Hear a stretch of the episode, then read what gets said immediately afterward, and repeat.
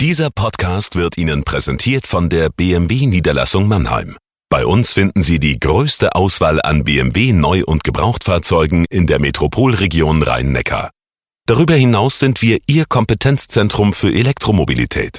Überzeugen Sie sich selbst und besuchen Sie uns. Auch online unter bmwmannheim.de. Wir heißen Sie herzlich willkommen.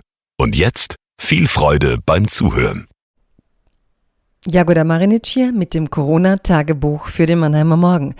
Heute geht es um die neue App. Vielleicht haben Sie sie schon auf dem Handy, vielleicht denken Sie darüber nach. Ich wollte Ihnen nur ein paar Gedanken dazu schildern, die ich seit heute Morgen hatte und ich bin ich werde nicht verraten, ob ich sie downloade oder nicht, aber der ganze Vorgang, darüber nachzudenken, wie die App ist, ist eigentlich schon wieder so ein recht lustiges Phänomen dieser ganzen Pandemie. Daher also, liebes Corona-Tagebuch, liebe Zuhörerinnen und Zuhörer, die Corona-App ist da. Twitter wurde heute Morgen prompt zum digitalen Laufsteg für alle, die sich die App schon aufs Handy geladen haben.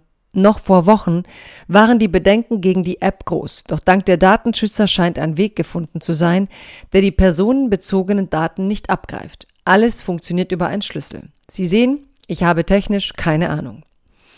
Daher werde ich hier auch keine Empfehlung abgeben oder verraten, ob ich die App nutze. Es gibt zahlreiche Informationen online. Jeder kann nach sorgfältiger Prüfung selbst entscheiden. Die App soll den Gesundheitsämtern die Arbeit erleichtern. Ich möchte jedoch erwähnen, dass ein Horrorszenario, das viele noch vor wenigen Wochen kommen sahen, sich nicht erfüllt hat. Die App ist nicht verpflichtend. Die Bundesregierung setzt auf Freiwilligkeit. Nachdem ich mir einen Erklärfilm ansehe, wie das nun laufen soll, habe ich noch mehr Fragen. Mein Handy würde folglich Zahlenschlüssel von Leuten aufgreifen, denen ich begegnet bin. Sollte eine dieser Personen von Covid-19 erwischt worden sein, erhalte ich eine Meldung und Handlungsempfehlungen wie etwa zu Hause bleiben. Ich stehe also zum Beispiel im Drogeriemarkt mit Maske, hinter mir ein Kunde ebenfalls mit Maske. Mein Handy und seins flirten still und heimlich. Wenige Tage später erhalte ich die Schlüsselbotschaft. Einer deiner Kontakte hat sich angesteckt, bleib bitte zu Hause.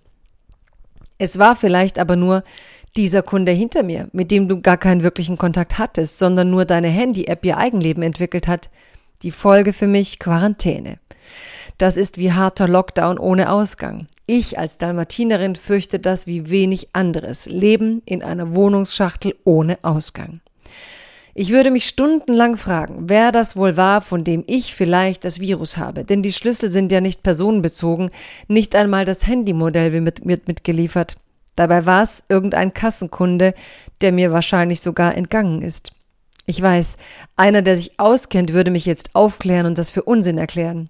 Ich frage mich hingegen, was diese Pandemie, die wirklich keiner brauchte, eigentlich noch in unsere Köpfe und Leben spülen will, bis wieder Platz ist für mehr. Bleiben Sie gesund.